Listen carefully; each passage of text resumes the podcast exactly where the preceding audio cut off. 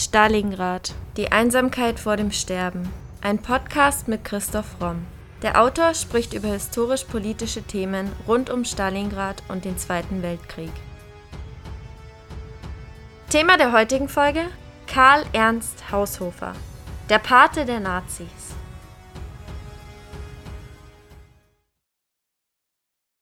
Der Historiker Holger H. Hewick schrieb einmal, Haushofer war Hitlers geistiger Pate. Es war nicht Hess, sondern Haushofer, der meinen Kampf schrieb. Geopolitik war nicht nur eine akademische Theorie. Sie war ein treibender Plan für die Eroberung des Kernlandes von Eurasia und für die Beherrschung der Welt durch die Eroberer dieses Kernlandes. Wirklich, Hitler war größtenteils nur ein Symbol und ein aufrührerisches Sprachrohr. Der geistige Inhalt, dessen Symbol er war, war die Lehre von Professor Haushofer. Seine Geschichte erzählen wir in der heutigen Podcast-Folge. Karl Ernst Haushofer wird am 27. August 1869 als Sohn des Professors für Staatsökonomie Max Haushofer und seiner Frau Adele in München geboren. Er besucht das humanistische Gymnasium und absolviert sein Abitur. 1887 tritt Haushofer als einjährig Freiwilliger in das erste Feldartillerieregiment Prinzregent Luitpold ein und absolviert die Bayerische Kriegsschule, die Artillerieschule und die Bayerische Kriegsakademie mit hervorragender Beurteilung. 1896 heiratet er Martha Meyer-Doss die Tochter des jüdischen Zigarrenfabrikanten Georg Ludwig Meyer-Doss und seiner Ehefrau Christine. Die 19-jährige Braut war sehr sprachbegabt, beherrschte Englisch und Französisch und hatte große Interessen an politischen Fragen, frauenrechtlichen Themen und dem aktuellen Geschehen um sie herum. Das stand etwas im Gegensatz zu Karl Haushofers Vorstellungen, aber er duldete es. Aus der Ehe gingen die Söhne Albrecht 1903 bis 45 und Heinz 1906 bis 1988 hervor. 1899 wird Haushofer zum Generalstab qualifiziert. 1901 kehrt er als Hauptmann zu seinem Stammregiment zurück und ist hier drei Jahre lang als Batteriechef tätig. 1903 wird er als Lehrer an die Bayerische Kriegsakademie berufen. Spätestens in diesem Jahr muss Haushofer den Kreis um den aus Kleinasien stammenden Magier und Esoteriker Georg Iwanowitsch Gurdjieff kennengelernt haben. Mit Gurdjieff soll Haushofer von 1903 bis 1908 laut Berichten in Tibet und Japan gewesen sein. Während der Tibetreise von 1905 lernte er einen der alten arischen Mythen erstmalig kennen. Für ihn würde sich dieser Mythos, wie in der Thule-Gesellschaft-Folge bereits erwähnt, wenig später zur Tatsache umwandeln. Also man sieht auch hier wieder dieses Gebräu aus Esoterik, Okkultismus, Buddhismus und sicher dann eben auch nordischer Mythos, aus dem sich so die Ideen des Nationalsozialismus zusammensetzen. 1907 wird Haushofer zum Generalstab der 3. Division in Landau in der Pfalz versetzt, was er als Strafmaßnahme empfindet. Im April stirbt sein Vater und Haushofer gerät anschließend in eine ernsthafte Krise. Er hadert mit dem Militärischen, das nicht mehr seinem Interesse entspreche. Er sehnt sich nach der Lehrtätigkeit zurück und sucht nach Möglichkeiten einer anderen Berufslaufbahn. Er plant, sich auf die frei werdende Stelle des Militärattachés in Konstantinopel zu bewerben, nimmt davon jedoch Abstand, als er erfährt, dass es fast ausschließlich um die Wahrnehmung repräsentativer Aufgaben gehe. Kurze Zeit wird er Mitarbeiter im Generalstab von Heinrich Graf von Luxburg und gibt ihm Informationen über eine Ausschreibung für eine Inspektionsreise nach Japan. Doch auch hierfür kann er sich dann nur schwer entscheiden Erst auf Drängen seiner Ehefrau Martha gibt er eine Bewerbung ab, aber fast zu spät. Er bereist dann 1908 Indien, Japan mit Gurdjieff, Korea, die Mandschurei und Nordchina. Anschließend wird er vom bayerischen Generalstab zum Studium der japanischen Armee abkommandiert. Und es ist insofern natürlich alles interessant, als Japan dann später einer der wenigen Verbündeten von Deutschland im Zweiten Weltkrieg wird. Also hier gab es ganz offensichtlich einen intensiven Austausch und auch eine gewisse Verwandtschaft im Denken, in den Ideen. Und hier wird ganz offensichtlich was vorbereitet, was dann im Zweiten Weltkrieg zu dieser Verbindung führt. Deutschland, Japan. In Japan lernt Haushofer sogar die Landessprache. Angeblich tritt er dort auch einer bedeutenden buddhistischen Geheimsekte bei. Haushofer geht davon aus, dass die Wiege des deutschen Volkes in Zentralasien liegt. 1909 im Mai erwähnt seine Frau Martha, dass er ja eigentlich nicht fürs Reisen gemacht ist, weil er sich chronisch nach der Heimat sehnt und die Monate und Tage zählt, bis er wieder nach München zurückkehrt. Und so kehrt er dann eben auch 1910 nach Deutschland zurück, hat allerdings viel von der Welt gesehen und insbesondere eben die Kontakte nach Japan intensiviert. Er kommt dann nach seiner Rückkehr nach Deutschland mit der Theosophie der Frau Blavatsky, die wiederum eine Schülerin von Gurdjieff war, und anderen esoterischen und okkulten Gesellschaften in Berührung. Im November 1913 promoviert er an der Universität München, nachdem er seine Schrift Dainihon Betrachtungen über Großjapans Wehrkraft, Weltstellung und Zukunft fertiggestellt hatte. Im Ersten Weltkrieg von 1914 bis 1918 war Haushofer in Lothringen, der Picardie, Polen, an der Somme, in den Karpaten und Vogesen in höheren Stäben, dann als Regiments- und zuletzt als Artilleriekommandeur. Im Juli 1919, mit dem Ende des Ersten Weltkriegs, reicht Haushofer sein Abschiedsgesuch ein und habilitiert sich in München für die Geographie. Dort lernt er Rudolf Hess kennen, welcher in den nachfolgenden Jahren an seinem Lehrstuhl studiert. Mit ihm führt er eine enge väterliche Freundschaft. 1920 gründet er in Deutschland eine Loge der Brüder vom Licht, deren Gedankengut im Wesentlichen von der englischen Rosenkreuzer Gemeinschaft stammt. Die Grundlage dafür war ein Buch des englischen Rosenkreuzers Edward Bulwer Lytton mit dem Titel The Coming Race. Die Loge der Brüder vom Licht erhielt auch den Zweitnamen Friel-Gesellschaft durch die Romane Bulwer Lyttons.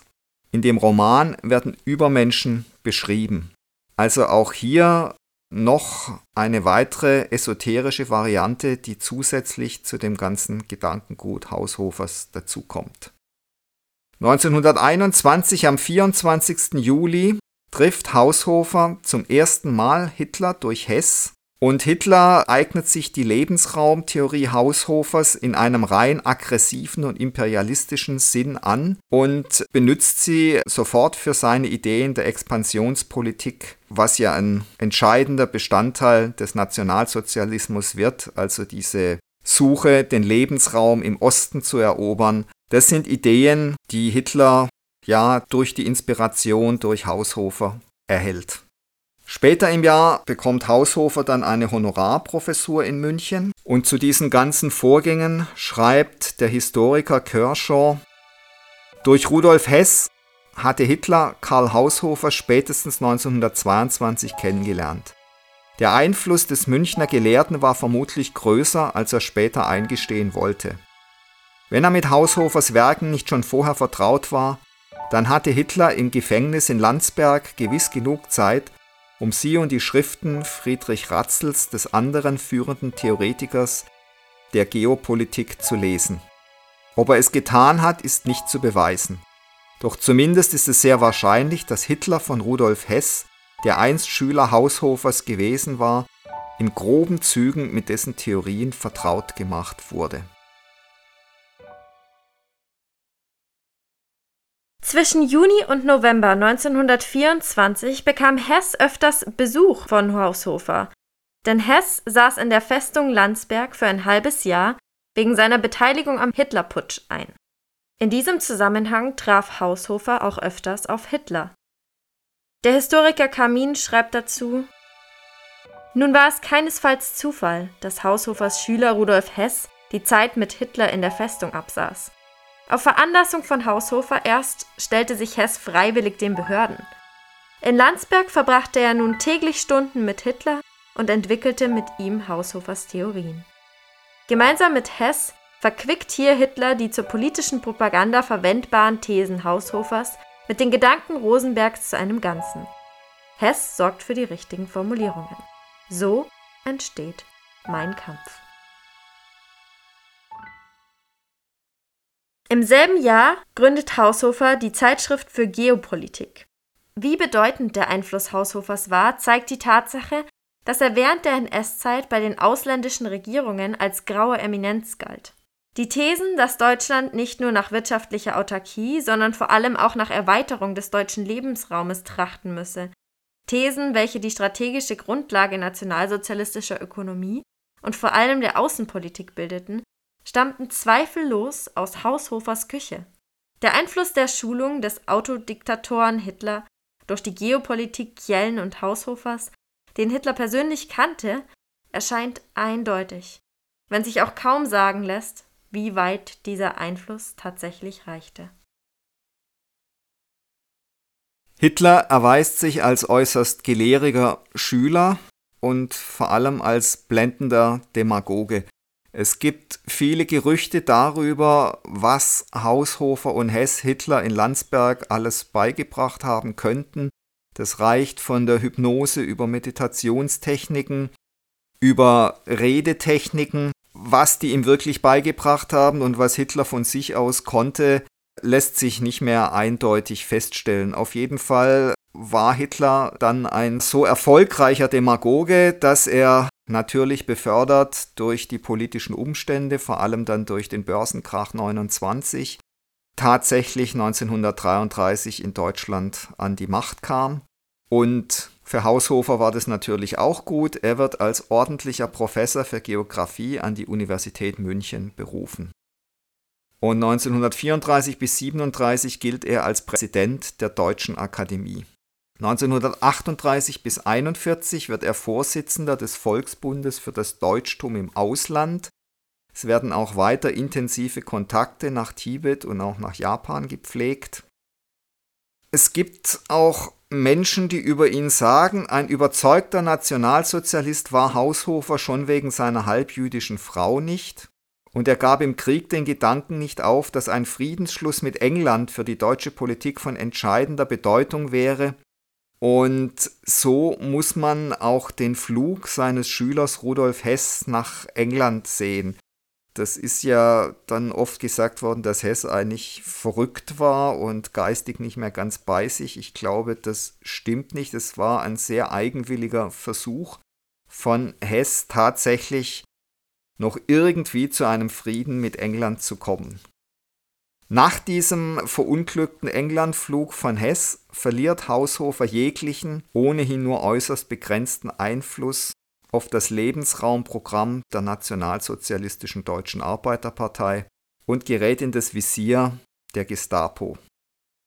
Und das geht dann so weit, dass er 1944 nach dem Attentat auf Hitler vom 20. Juli, da wird sein Sohn Albrecht, der tatsächlich in der Widerstandsbewegung aktiv gewesen ist und der später hingerichtet wird, der wird ins Konzentrationslager nach Dachau gebracht und Haushofer und seine Familie ebenfalls. Also die werden dann alle nach Dachau verbracht. Erst sehr spät hatte Haushofer erfahren, dass sein Sohn Albrecht, der sich einst Hoffnungen gemacht hatte, Außenminister zu werden, in die Verschwörung vom 20. Juli verwickelt gewesen war.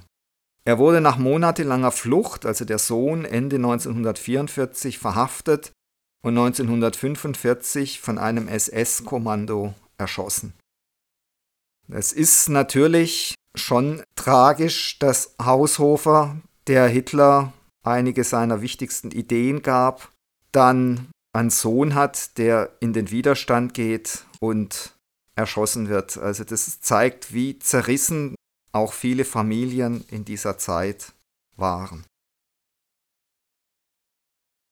Am 10. März 1946 nimmt sich Haushofer gemeinsam mit seiner Frau auf dem Hartschimmelhof in Bayern das Leben. Den Tod seines Sohnes konnte er bis zu seinem Freitod nicht verkraften. Der Historiker Kamin schreibt abschließend Für ihn war, wie Hans Herzfeld schreibt, der Zusammenbruch Deutschlands auch der Zusammenbruch seiner Welt.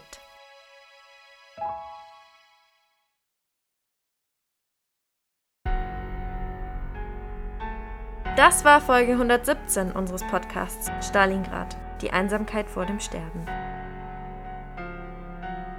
Und jetzt seid ihr dran. Was wollt ihr über den Zweiten Weltkrieg wissen? Welche Fragen quälen euch schon länger? Schreibt sie uns und wir versuchen sie in den nächsten Podcast-Folgen zu beantworten. Meldet euch doch auf Instagram unter primero-verlag oder per Mail an primero.primeroverlag.de. Wenn euch unser Podcast gefällt, würden wir uns sehr freuen, wenn ihr uns mit dem Kauf unserer Bücher unterstützt.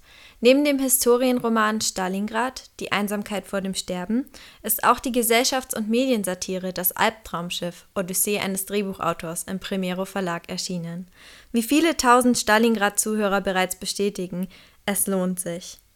Bei Fragen, Anregungen oder Kommentaren zu unseren Podcast-Folgen schreibt uns gerne auf Instagram unter primero-verlag oder per Mail an primero.primeroverlag.de.